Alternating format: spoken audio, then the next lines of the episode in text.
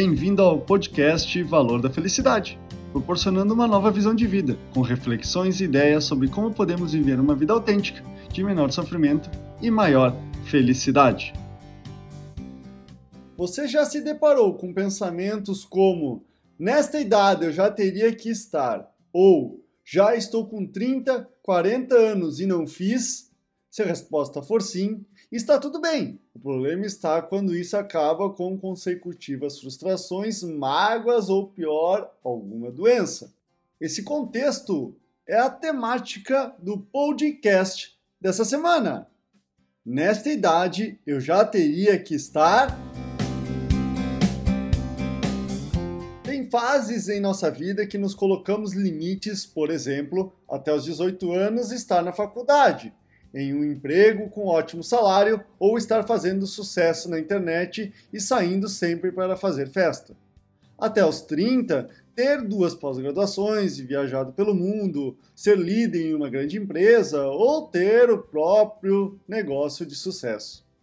Ou talvez o seu limite seja aos 40, com uma grande casa, casado, filhos, ou talvez seja aos 60 anos estar aposentado, com os filhos encaminhados, vivendo uma vida tranquila na praia.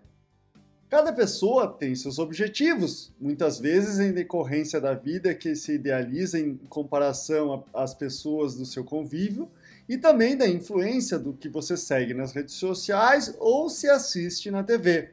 Por causa deste estereótipo que se criou do que é uma pessoa normal e do que é ser bem-sucedido, as pessoas estão elevando sua carga de exigência para encaixar-se neste padrão ilusório de fases, estilos e sucesso de vida.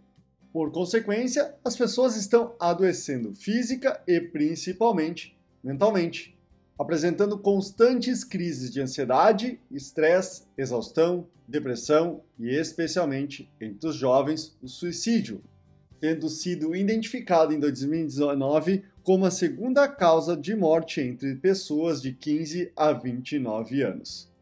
Por isso, é fundamental dialogar sobre seus desejos e expectativas do que quer em sua vida com outras pessoas.